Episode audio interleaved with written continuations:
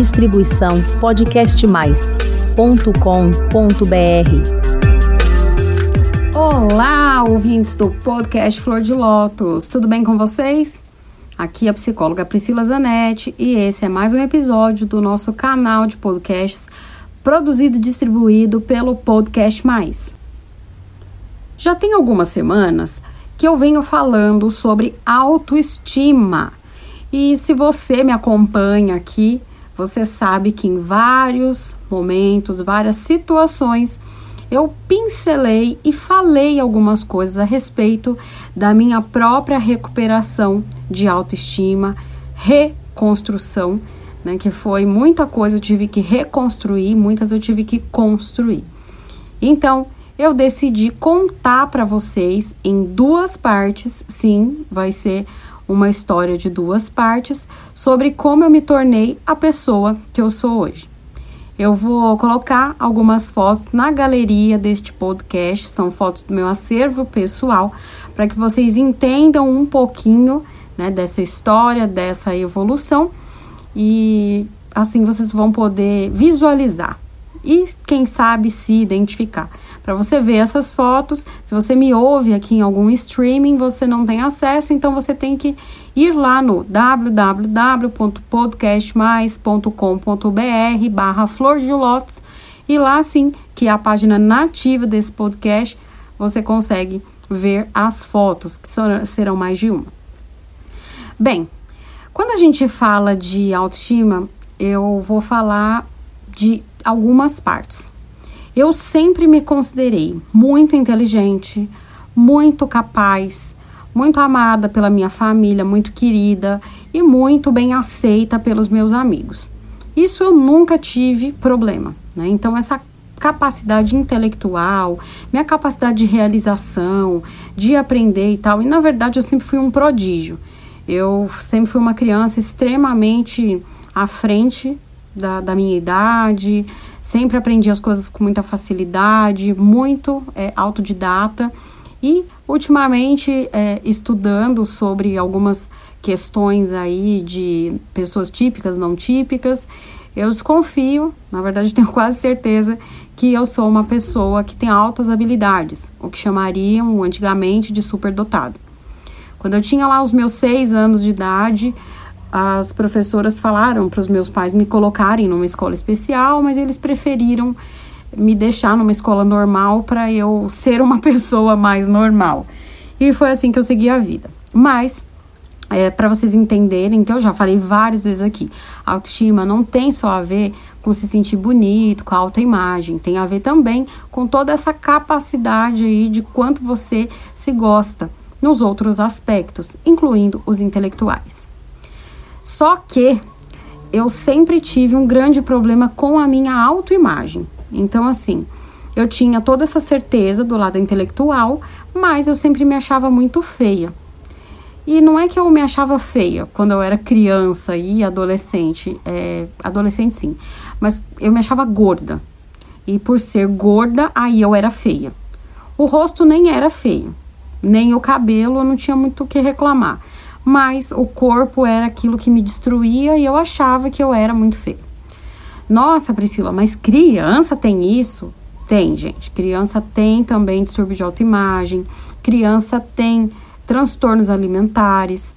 Eu lembro muito bem quando eu tinha 19, 20 anos, eu trabalhava no CAPS Infanto Juvenil e a gente cuidava de uma menininha de 6 anos de idade que tinha anorexia. Ela tinha várias internações hospitalares porque ela simplesmente se recusava a comer para não ficar gorda, para não ficar feia. E era tão triste ver aquela menininha naquela situação, é, muito triste mesmo, muito triste. E eu lembrava de mim. Eu vou contar para vocês, né, quando foi a primeira vez que eu tive vergonha do meu corpo. Eu tinha apenas 4 anos de idade, 4 para 5 anos, festinha na escola do Jardim da Infância, e as professoras resolveram lá em comemoração do Dia do Índio fazer uma dança, uma apresentação. Eu sempre fui uma pessoa muito desenvolta para falar. Hum, você pode me colocar em cima de um palco para falar para multidões, um estádio de futebol para fazer uma palestra, cara, sonho de consumo da Priscila Zanetti aqui. mas você não me pede para subir num palco e fazer uma performance artística. Eu amo dançar, eu amo cantar, mas eu não consigo. Eu não consigo cantar nem karaokê. É uma dificuldade, assim, não consigo. É uma coisa que eu tra travo, não consigo. Karaokê teve uma vez, vai, que eu me arrisquei entre amigos, foi legal. Mas dança eu nunca consegui. Tanto que quando tinha essas apresentações na escola, eu sempre dava um jeito de não ser desse grupo. Então eu não fazia, eu faltava, eu ficava sem nota, porque eu sabia que aquilo não ia me prejudicar, já que eu era excelente em tudo. Então fugia, sempre fugi. Mas lá com 4 anos de idade, eu fiz. Então a professora mandou a gente pôr um biquíni fez uma sainha de papel crepom e a gente ficava dançando aquela música. Vamos brincar de índio, da Xuxa. Naquele dia, gente, eu garrei um áudio da Xuxa tão grande, tão grande, mas tão grande que demorou para eu, em terapia, entender que a Xuxa não tinha nada a ver com isso. Mas é, eu me senti muito exposta. Eu me senti nua, eu me senti envergonhada, eu me senti ridícula. E não pela situação só de estar ali, mas com pouca roupa e também os meninos ficavam, cada roda, volta que a gente passava, eu não vou esquecer o nome do garoto, Hugo era o nome dele. Ele puxava uma tirinha da minha saia e eu ficava, meu Deus, eu vou ficar pelada. Ai, essa minha barriga, ai que eu sou gorda, eu sou feia, por quê? Porque aquilo foi um, uma coisa tão violenta para mim mas eu sempre fui uma criança muito obediente, muito boazinha, né? Que faz tudo o que as pessoas mandam, né? Que os pais mandam, enfim, o que se espera. Então eu nunca falei nada, nunca. No ano seguinte, teve festa de carnaval no Jardim da Infância. E minha mãe passou muito tempo costurando uma fantasia para mim, uma fantasia de havaiana. Então era um top, uma saia, cintura alta e tal, nem mostrava tanto a barriga assim. Ela fez uma tiara com uma flor bem grande e era para ir para escola. Eu sei que eu fui e também me sentindo super horrível, gorda, exposta. E quando eu cheguei na porta da escola, disseram que a professora tinha faltado. Eu aprontei um berreiro. Chorei, chorei, chorei, chorei, chorei, falei que não ia entrar. Quem tinha me levado para a escola era um amigo do, do meu pai, ele levava os netos dele e eu. Então íamos nós três. Era Priscila, eu, né? Priscila, Rafael e Patrícia. Então ia, fomos nós três, eles entraram, eu não entrei, fiz um escândalo, voltei. No que eu voltei, minha mãe estava furiosa. Ela ficou tão brava, mas tão brava, mas tão brava, que ela me pôs de castigo e que eu ia só de raiva passar a tarde inteira estudando tabuada. Nossa, pensa numa alegria. Fiquei super feliz. Não tinha castigo melhor. Eu estava lá, na minha segurança do meu intelecto. Muito tempo se passou, mas eu sempre tive essa sensação de que eu era gorda, de que eu era feia, de que eu era inadequada, de que realmente não era legal o meu corpo. As coisas começaram a ficar piores, eu senti, a partir ali dos 10, 11 anos de idade. É, meus pais tiravam fotos em passeios e tal, mas se eu pudesse evitar, eu evitava. Eu não gostava muito. E eu sempre me comparava com as outras meninas e eu tive puberdade precoce. Então, meu corpo se desenvolveu. Eu lembro que com 6, 7 anos eu tinha uma idade óssea de 3 anos a mais. Então, eu tinha já um corpo diferente, né, de pré-adolescente. Quando, com 11 anos, eu tinha um corpo de adolescente. E as meninas todas magrelas, né, ou gordinhas, sem nenhum outro caractere secundário que a gente fala, né, sem seios, sem curvas. E eu já tinha, já tinha peito, já tinha curvas, eu era bem diferente das outras meninas. Usava sutiã desde os oito anos de idade, então eu morria de vergonha de tudo aquilo. E os meninos ficavam puxando meu sutiã, ficavam me perturbando, puxavam meu cabelo, essas coisas que acontecem na escola, né? E eu sofri assédio também, assédio sexual na escola, era bem difícil. A, a escola que eu estudava, eu contei para vocês um pouco dessa história lá no episódio que eu falo dos racionais e da mente tacanha, né? Então, se você não ouviu esse podcast, eu vou deixar aqui embaixo para você entender um pouquinho como foi parte da minha vida escolar. Só que, assim, é, eu sempre também me comparava, né, com as meninas, e aí com 11, 12 anos eu comecei a assistir MTV. A MTV, na época, tinha as VJs, né? Eu lembro muito da Sabrina Parlatori, muito simpática, eu gostava muito dos programas dela. E ela era magra, magra, magra, magra, muito magra e muito alta. Cabelo liso, chapado. E eu queria ser daquele jeito, eu queria ser magra, eu queria ser alta, não dava, né? Porque eu não ia crescer. Eu parei de crescer com 11 anos, quando menstruei. Eu tenho 1,48m de altura e eu queria ser magra. Só que eu nunca consegui ser magra. Mas Priscila, você era gorda? Não, eu não era gorda. Eu tinha um peso saudável. Mas eu comecei a ficar nessa época sim com um pouquinho de sobrepeso. Uns 4 quilos a mais do que seria ideal. Só que eu focava naquela magreza que era a moda e também eu ficava olhando as revistas, né? Então, assim, quanto a Sandy pesava, quanto a Vanessa Camargo, quanto. porque E aí eu fiquei viciada em ler aquela revista Boa Forma. Nessa época, minha mãe trabalhava numa banca de jornal, que posteriormente eu fui trabalhar lá no lugar dela, que era do um negócio familiar, enfim, do meu tio. E eu lia muito essas revistas de dieta, de beleza, e a cada 10 revistas femininas, 11 era sobre como ter uma barriga chapada, como ter o corpo perfeito, como fazer a dieta da puta que pariu, enfim, era desse jeito, era horrível. E eu ficava comparando, se uma mulher de 1,70m pesava 55 quilos, como que eu com 1,48 pesando 55 quilos, 50 quilos, eu podia ser bonita? O ideal era que eu pesasse, então, 40 quilos, porque 38, né, que era 10 quilos a menos que a altura, que era o que eles prezavam, dos centímetros da altura, eu não ia conseguir pesar 38 quilos. Eu entendia que aquilo não era saudável, mas 40 tudo bem, né? Só 2 quilos a mais, aí já entra numa faixa do saudável, né? Afinal, Sandy e Vanessa Camargo pesavam 42, por que, que eu não podia pesar 40 se elas tinham 1,60m, maiores que eu?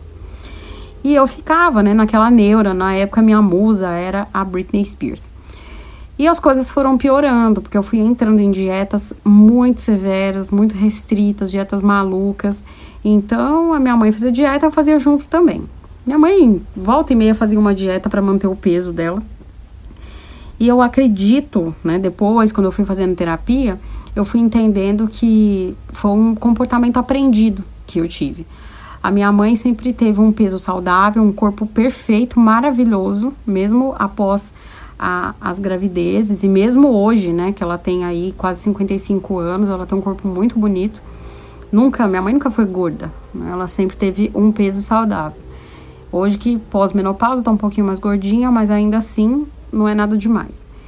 E a gente, eu olhava aquilo, eu queria muito ser bonita igual minha mãe, eu queria muito ter aquele corpo, eu queria muito ser magra. Na minha cabeça eu era muito feia, muito feia. E eu comecei a me retrair. Só que não era mais agora, ah, porque eu sou gorda, não era nenhuma implicância, por exemplo, com a minha barriga, era com tudo. Então eu, o meu pé eu achava feio, então eu não gostava de usar sandália. Eu lembro muito que eu fazendo parte, né, de uma de uma religião, usava sandália no verão, porque eu usava vestido, usava saia, e aí eu ficava encolhendo os meus dedos dos pés durante as duas horas que eu estava ali na igreja, porque eu não queria que as pessoas olhassem para os meus dedos, porque eram feios.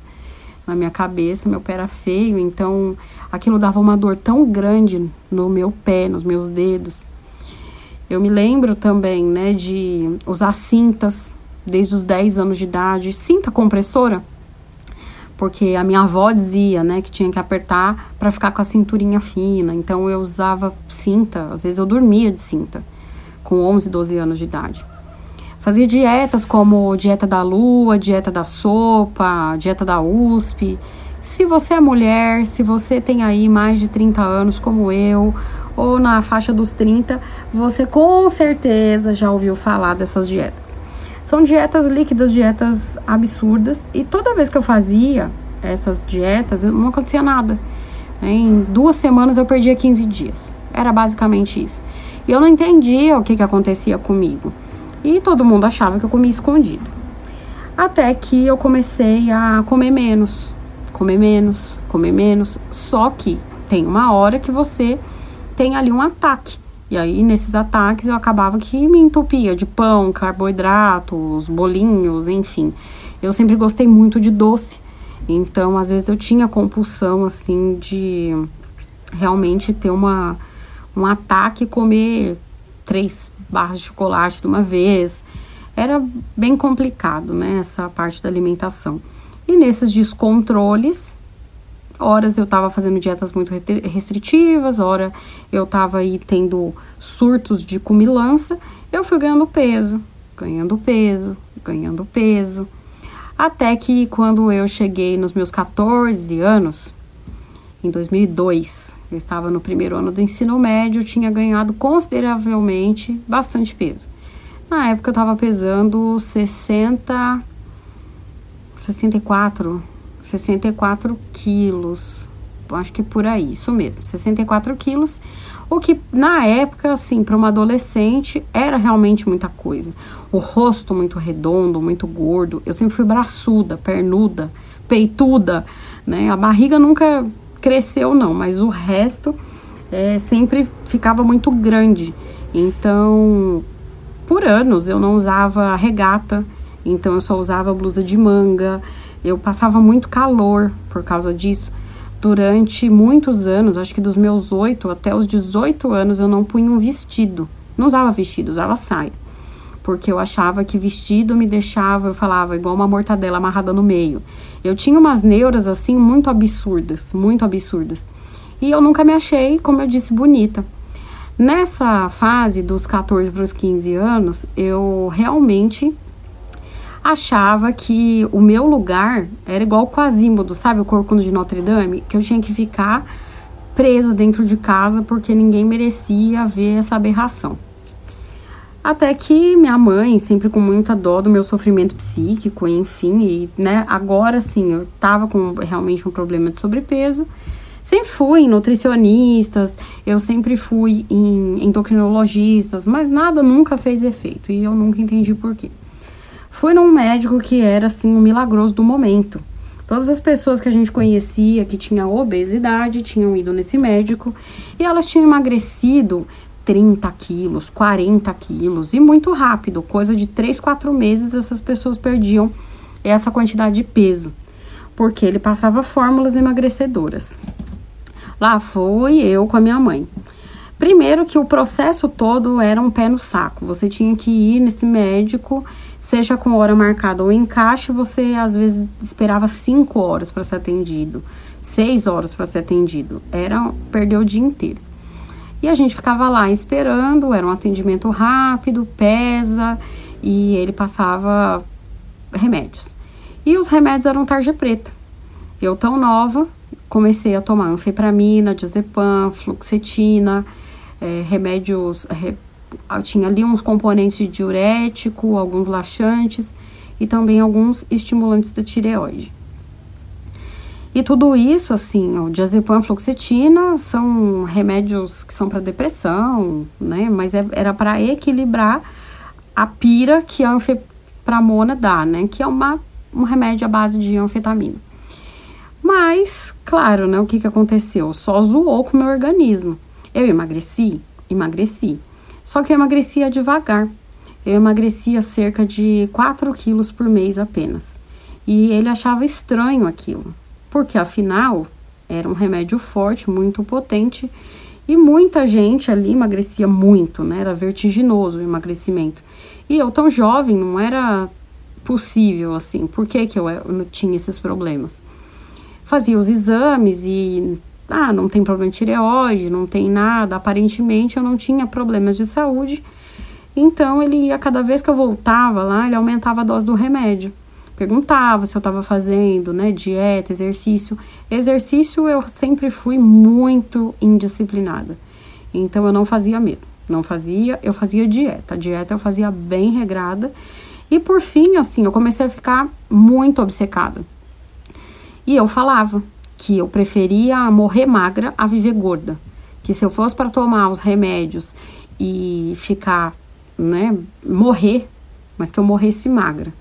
E não que eu morresse, vivesse gorda. Porque quando eu até chegava a falar que pelo menos se eu morresse magra, ia precisar de pouca gente para carregar o caixão. Eu chegava a falar coisas desse tipo, né, absurdas mesmo.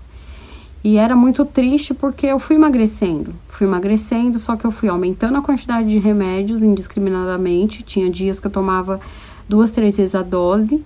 Tentava administrar de uma maneira que os remédios durassem, né? Minha mãe sabia fazer conta, né? Não adiantava eu tomar remédio de um mês em 15 dias, porque eu não ia ter mais, né? Remédio. Mas eu queria resultados. Então, eu às vezes tomava um pouco a mais, ou ficava muitos períodos sem comer e comecei a diminuir cada vez mais a quantidade de comida. Cada vez mais, né? Comer menos, menos, menos, menos. Minha família percebeu, a gente sempre teve o hábito de sentar à mesa. E então me forçavam, né? A sentar, vem aqui, come. Não, você não comeu o que o médico mandou, tem que comer. E eu comecei a fazer o quê? Comia rápido e corria rapidamente pro banheiro dizer que ia escovar os dentes. Mas eu aprendi a vomitar. E aí eu comecei a vomitar a, a comida, porque assim eu não ia ter uma ingesta calórica e ia conseguir emagrecer mais rápido. Eu sei que eu demorei um processo de 4, 5 meses com esses medicamentos, acho que foi 4 meses, e perdi 14 quilos. Cheguei a 50 quilos. E com 50 quilos, eu tava usando calça tamanho 36, 38, e eu ainda me via gorda. Eu me vi obesa, enorme, porque o meu sonho era que todas as minhas costelas aparecessem e que eu de fato ficasse magra como eu sempre sonhei. Eu, minha meta era chegar aos 40 quilos. Então, se ainda faltava 10, eu era uma baleia, né? Na minha cabeça. E eu realmente, gente, assim, não tenho fotos. Vocês vão ver que as, as fotos que, que vocês vão ver aqui embaixo, elas param ali nos 13 anos, mais ou menos. 14, eu nem sei se eu tenho, tenho uma foto, acho que de 14 anos e depois não tenho mais. Fui tirar uma foto lá com 16 anos, que foi o depois do processo do adoecimento. Que adoecimento, Priscila? Então, é claro que ficar sem comer, tomar um monte de remédio, assim, não ia dar certo, né? Eu comecei a ter problemas neurológicos eu tinha reações muito estranhas no meu corpo, eu tinha espasmos. Parecia uma convulsão, mas não era uma convulsão. Então, involuntariamente, o meu braço, ele entortava, o pescoço, o maxilar. Eu ficava mordendo, os, os dentes, eles batiam muito uns nos outros.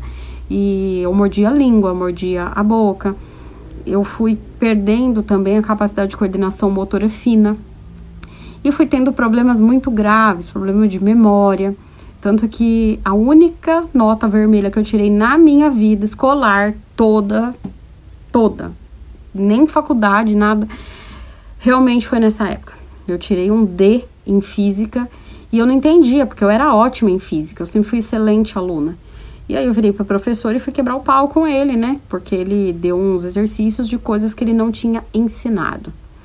E ele pegou e falou que era para eu pensar melhor, porque ele tinha ensinado sim, e que inclusive eu tinha feito um trabalho no bimestre anterior e que eu tinha tirado nota B. E ele me mostrou. E eu falei, eu não lembro disso. E aí foi muito horrível, eu chorei muito. Eu comecei a perder minha capacidade também de comer de garfo, porque eu tremia, igual o usuário de cocaína quando tá em quando tá em abstinência, que treme, eu tremia como se eu tivesse Parkinson. A minha cabeça tremia, os meus braços tremiam o tempo todo. Então eu comecei a ter dificuldade de comer de garfo, porque a comida caía ou eu não acertava a boca direito. Eu também é, fiquei um tempo sem escrever. Eu não conseguia ter esse movimento de pinça que a gente faz com os dedos para segurar um lápis, uma caneta. E também esqueci como se escrevia, eu não lembrava como que se fazia as letras. E quando eu forçava ali fazer as letras e tal, tentava copiar uma lição, né? Eu não conseguia. Simplesmente aquele esforço era muito grande e eu começava a me entortar inteira. E isso acontecia na escola. Eu tinha uma amiga na época que me ajudou muito, ela copiava minha lição e a dela. E foi um tempinho que isso foi, não lembro quanto tempo foi, gente. Realmente eu não lembro, porque essa parte da minha vida apagou. Foram dois meses assim que eu não consigo lembrar muito bem. Eu lembro dos sintomas, mas não lembro de muitos detalhes. E era muito esquisito quando alguns amigos chegavam e falavam, ah, lembra aquele dia, não sei o que, eu, não. E eu achava aquilo, comecei a ficar muito assustada, porque simplesmente eu sempre tive uma memória, uma memória excelente. Minha memória, como dizem, é memória de elefante. Mas eu simplesmente assim não conseguia me lembrar das coisas que aconteciam, que eu falava, que eu tinha feito, que eu tinha aprendido. E eu chorava muito, porque eu simplesmente estava com dor, totalmente doente, não conseguia fazer coisas básicas, abotoar um botão de roupa, amarrar cadarço, era tudo muito difícil. E eu fui escondendo ao máximo isso da, da minha mãe para que ela não notasse, para que ela não percebesse. Quando eu tinha uma crise sair de perto, ela trabalhava na época, enfim, era, não era muito difícil de esconder. Eu sempre fui muito autônoma, então nunca teve tanto problema assim. Porque afinal eu tinha 10 quilos ainda para emagrecer. Eu tinha que manter o meu tratamento, custe o que custar. Nem que isso custasse minha vida, né? E eu sei que eu peguei e fui para uma festa infantil, tava todo mundo, eu, minha mãe e tal, amigos, criança. E naquela situação, no meio da festa, eu comecei a me entortar inteira. Aí não teve mais como esconder, né? Saí de lá, fui direto para o hospital. Chegando no hospital, o médico perguntou o que, que tinha acontecido, etc. E minha mãe falou dos medicamentos que eu tomava. A coitada tomou uma bronca horrível. O médico falando que ela era uma mãe super irresponsável. Como que tinha deixado a filha dela tomar essas porcarias, isso é veneno, que isso ia me matar e não sei o que. A coitada não tinha culpa. Ela me levou no médico, ela acreditou no médico e ela também não sabia, né, que eu tomava os remédios meio que indiscriminadamente, que também eu não comia e que, claro, tudo isso agravou toda a situação, além dos medicamentos, óbvio, né? Eu sei que a partir daquele momento ela suspendeu os meus medicamentos e foi horrível. Eu me lembro assim de uma cena que não tinha ninguém em casa e eu comecei a procurar porque eu sabia que tinha mais alguns comprimidos. Então eu peguei e saí revirando e joguei prato, joguei tudo que você possa imaginar assim fora do, dos armários. Cozinha, do armário do, do, do guarda-roupa, tirando as roupas e tal, porque eu precisava achar aquele restinho que tinha, né? Então eu comecei a ter crise de abstinência. Era um nervosismo também que eu sentia muito grande. Eu fiquei extremamente agressiva na época, muito reativa. Foi uma época muito difícil, muito difícil. E eu encontrei esses esses comprimidos, tomei e tal, mas não durou muita coisa, né? Porque aquilo que eu tomei acabou e aí tive que lidar, lidar com essa abstinência. E logo na primeira semana, sem as medicações, eu engordei 5 quilos. Aquilo me apavorava. Eu chorava, chorava, chorava. E eu falava: Olha o tamanho da minha barriga, eu tô enorme. Falava pro, pros amigos: Que barriga, Priscila? Tem barriga nenhuma, tá, tá chapada a sua barriga. Não, tá, olha aqui, olha só. E eu realmente via uma barriga imensa.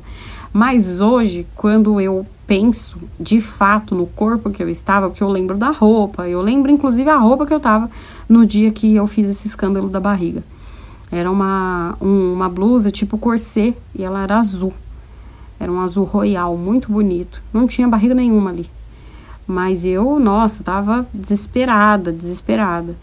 E fui ganhando peso, ganhando peso. Eu sei que em dois meses Lembra, né? Eu tinha emagrecido 14, em dois meses eu engordei 20 quilos. Então, eu fui, eu bati nos 50 quilos, aí fui para 55 e fui para é, 75 quilos. Eu simplesmente estava com 15 anos, 75 quilos, várias sequelas, e para piorar a situação, durante esse processo foi que desencadeou a alopecia androgenética. Eu não sei de fato se é alopecia androgenética, tenho minhas dúvidas agora por uma série de questões, mas outro dia a gente conversa sobre isso. E simplesmente o meu cabelo começou a cair, cair, cair, cair. E aquele cabelo maravilhoso de modelo que eu tinha, esse cabelo aí que vocês veem, né, na foto aqui, meu cabelo natural era desse jeito. Comprido, não era tão volumoso, né, quanto esse, mas era comprido, loiro, bonito, muito brilhante, parecia comercial da L'Oreal, né? Parecia o cabelo da Gisele Bündchen. Era muito bonito, só que sem as ondas, meu cabelo sempre foi mais liso.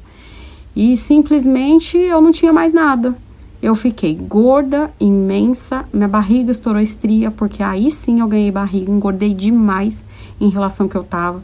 Os seios, os braços, estourou estria no corpo inteiro. E eu tava careca. Foi um momento da minha vida que eu, assim, não pensei em suicídio, não pensei em me matar, mas eu queria morrer.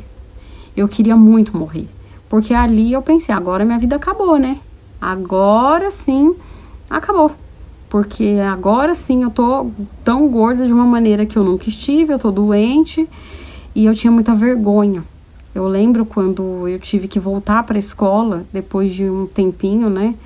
E eu tive que ir trocando as minhas roupas e tal. Eu sentia muita vergonha, muita vergonha. Ninguém nunca comentou nada, ninguém nunca falou, eu nunca fui motivo de piada nessa época do, do colegial. Só de um colega. Tinha um colega que ele era apaixonado por mim e ele, bem nessa época, começou a me desenhar, porque assim, eu só usava uma camiseta, uma camiseta vermelha, um camisetão, depois desse processo, e aí ele fazia o desenho, né? Eu já estava agora, tinha pulado do primeiro ano do ensino médio para o segundo, e aí ele desenhava um MMs vermelho na lousa e escrevia Priscila, porque eu era baixinha, estressada e redonda. E aquilo era muito triste. Né? Eu ficava com muita raiva daquilo e eu ficava me sentia muito humilhada. E eu sempre fui uma pessoa, como eu disse, né, muito obediente, muito também regrada e focada nos meus estudos. Então, eu que já tinha um grande problema de autoimagem e achava, né, que eu não era digna de amor porque eu era feia, as coisas só pioraram aí nesse tempo. E eu tava me sentindo muito feia, muito horrorosa, e eu só saía de casa porque era necessário, porque eu tinha que ir para a escola. Senão, eu ficaria em casa trancada como um bicho até que aquilo tudo passasse. Nessa época foi quando eu conheci minha primeira psicóloga, Angélica, maravilhosa. E eu aí com 15 anos fui para terapia, porque a minha mãe percebeu que ou eu fazia terapia ou sei lá o que, que ia acontecer, né? E claro, né, comecei a ir em outros médicos, tentar fazer dieta, mas bem nessa época, assim, eu peguei e falei que se lasque né? Já que eu não posso ser magra, então que se lasque. Eu vou comer tudo que eu tenho vontade. E foi bem difícil essa fase, foi realmente muito difícil, muito triste. E uma coisa que mudou, né? Começou a mudar, eu acredito, a minha vida com a minha autopercepção foi justamente ter conhecido o meu ex-marido. Sim, a gente se conheceu quando eu tinha 16 anos, ele tinha 17 e eu estava no terceiro ano do ensino médio. Eu já tinha emagrecido um pouquinho, né? Mas ainda estava bem gorda, tá 75 quilos, eu estava com 70. E simplesmente, né, aquele cara era o conto de fadas. Eu já contei essa história para vocês também em outro podcast. Que o, o cara que era o bambambam bam, bam da escola, né, o capitão do time, sabe aquelas coisas? Olhou pra gordinha de óculos, baixinha, nerd. E simplesmente, assim, uma das primeiras coisas que ele falou para mim é que eu era linda. E eu fiquei confusa com aquilo. Porque outras pessoas, sim, falavam que eu era linda, queriam ficar comigo, eu não queria ficar com ninguém, porque eu achava que todo mundo que me elogiava era porque me achava legal. Porque eu era muito, eu sabia que eu era legal, que eu era simpática, que eu era inteligente. Então eu falava, não, essa pessoa aí, ela não tá falando isso porque ela de fato, ela me acha bonita. Ela tá falando isso porque quer me agradar. Era esse o meu pensamento. Mas ele, como não me conhecia, simplesmente tinha me visto uma vez, e é, nessa segunda vez deu esse elogio, eu peguei e falei, vai ser uma pessoa sincera, né? Tanto que a nossa conversa foi a seguinte: eu virei para ele e falei, eu preciso te fazer uma pergunta, porque você não me conhece, eu sei que você vai ser sincero na sua resposta, eu quero que você fale a verdade, tá bom? Tá bom. Aí eu perguntei para ele: "Você acha que agora, terceiro ano, eu peço o que de presente pro meu pai? Uma viagem, porque eu queria muito viajar, queria conhecer Santa Catarina. Eu lembro que eu queria ir para Florianópolis. Então eu peço uma viagem ou eu peço uma cirurgia plástica. E a cirurgia plástica que eu tinha em mente era redução de seios. Mas não falei o que era, né? Só falei da plástica. Ele virou e falou: Mas você é linda, você não precisa de plástica. Faz a viagem. E aquilo assim, eu fiquei. Ah, obrigada. Fiquei meio encantada, né? Falei, gente, ele falou que eu sou linda. E até então passou, beleza, né? Mas aquilo deu uma mexida comigo. E realmente, ao longo do nosso relacionamento, eu fui acertando minha alimentação, descobri hipotiroidismo, que eu trato até hoje, aliás, e fui emagrecendo. Nunca consegui ficar magra, mas me mantive durante bastante tempo com 60 quilos, de 60 a 64 quilos, que é um sobrepeso para minha altura, mas não era nada assim muito absurdo. Então eu sempre achava, né, que porque assim, não importava quanto eu emagrecia, parecia que eu sempre era gorda. Sempre. Então eu sempre estava usando calça 42, 44, aquilo não saía, pelo meu tipo de corpo. Então, por mais peso que eu perdesse, eu sempre estava naquela minha cabeça de me esconder. E nessa de me esconder, assim, eu me escondi a vida inteira. Seja de não usar as roupas que eu queria. Teve vezes de eu não ir à praia com a minha família, de não ir num clube, porque eu não queria colocar um biquíni, colocar um maiô, não queria me expor porque, ah, eu sou gorda, sou uma baleia, é, vão ficar olhando. Eu realmente tive essas piras, assim, durante muito tempo. E dentro do meu relacionamento, ele me ajudou bastante, né? Até dado um momento, tá? Vocês já conhecem a história também, se não conhecem, eu vou deixar aqui linkado um, o primeiro podcast da trilogia que eu falo sobre como eu saí do abuso narcisista. Então, assim, todo esse medo que eu tinha, todo esse mal-estar que eu tinha guardado ali para mim, eu tinha baixa autoestima em relação à minha imagem. Eu sempre achei ele lindo, maravilhoso e que era assim uma dádiva esse homem estar tá comigo, principalmente por isso, né? Porque eu nem era tão bonita assim e ele era perfeito, né? A, aos meus olhos, ele era maravilhoso. Então, eu realmente precisava o quê? Precisava aguentar, né, assim, a, as coisas que eu passava. Eu não ligava muito para certas coisas, mas ao mesmo tempo eu me achava muito afortunada, porque simplesmente uma pessoa daquela querer estar comigo, né, e que me amava, enfim. Foram alguns anos que me deu um pouquinho de mais de segurança. Mas depois ele foi destruindo né, a minha autoestima de um jeito muito cruel. Mas isso eu vou contar no próximo episódio de como que foi. Quando eu tava mais ou menos bem, ele foi pisoteou na minha cabeça e eu fiquei muito mal, sei lá, pior do que quando eu era adolescente? Não, acho que igual quando eu era adolescente. Foi muito horrível, mas eu vou contar também a volta por cima, né? Porque essa é a melhor parte. Então, por hoje eu vou ficando por aqui. Semana que vem, já sabe, toda segunda-feira tem podcast novo aqui no canal. Então, para não perder, se inscreve lá no www.podcastmais.com.br barra Flor de Lótus. E aí, semana que vem, a gente continua essa história. Um beijo, até o próximo episódio. Distribuição podcastmais.com.br